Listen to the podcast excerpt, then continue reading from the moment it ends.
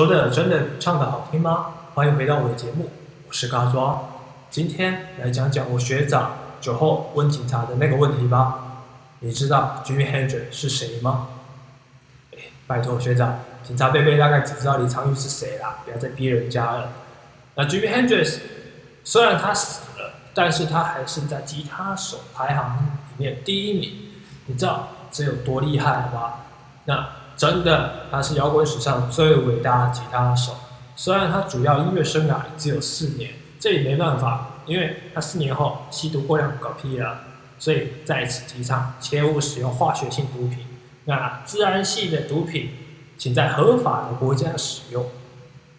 而他非常喜欢猫王，在看了一九五七年猫王在西雅图 Stick 体育馆所举办的演唱会，所以他就画帮人家画了一幅水彩画。你知道要帮人家画一个水彩画是一件多么困难的事情。重点是，如果你画的不好的话，一定会被人家讨厌的。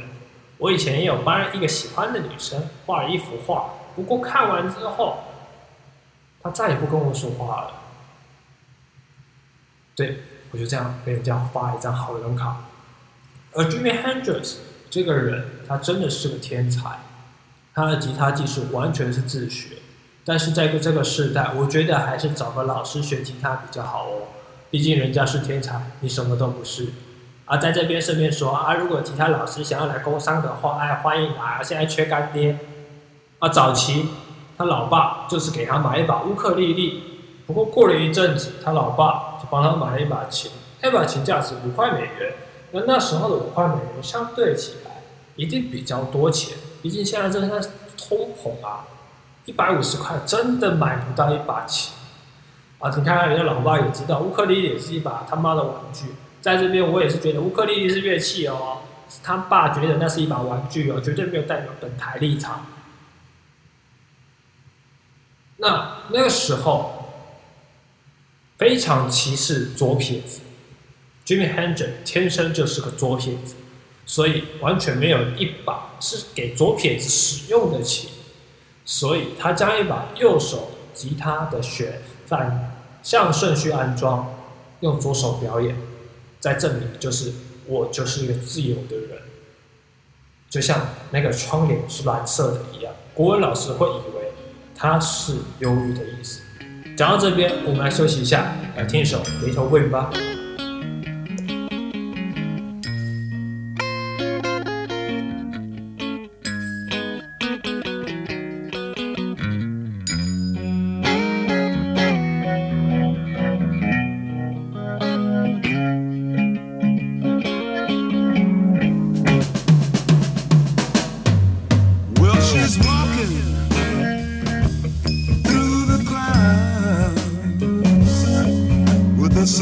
smile.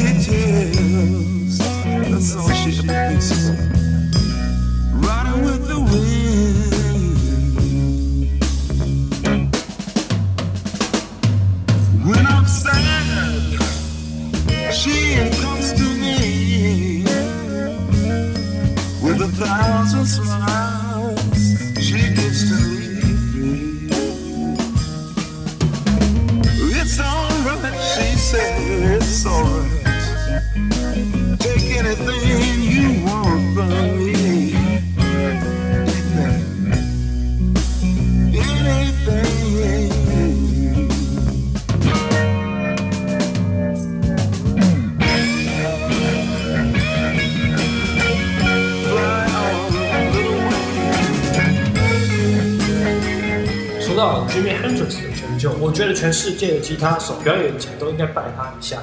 他发明了超级多东西，表现了传统摇滚吉他与电子蓝调的演奏技巧。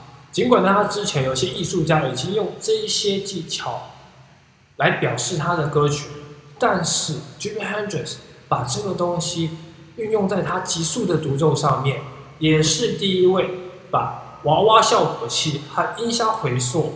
还有失真放大，也就是我们常常讲的 overdrive，放进他的歌曲里面。那那个时候他所创造的音色就变成了现在 f e r n d e n 最有名的音色，Overdrive 再加上那个铁打的声音，哇塞！虽然我现在已经没有任何一把 f e r n d e n 的琴，但是我还是非常想要一把 f e r n d e n 的琴，在此也希望有人可以赞助我啊！那身为一个录音室制作人 j i m s 也是第一位使用录音室效果器的人，以表达他的音乐理念的蓝调乐手。他最早的就是把那些东西放到录音室里面，所用运用唱他的歌曲。他的地位已经超越了猫王和披头士，在我心中是这样子。那在你心中呢？最厉害的吉他手是谁？欢迎留言或 Instagram 跟我说。那 Jimmy Hendrix 其实也蛮多有争议性的原创风格，在星条旗，也就是美国国歌，用吉他模仿出战争的声音，包含机关枪、轰炸机、人们的尖叫声、激情的演奏。举例，那他有充分描绘出当时普遍反美主义的潮流，成为六十年代动荡时期中。美国社会的独自内心独白。那 Jimmy Hendrix 真的在我心目中是一个非常厉害的吉他手。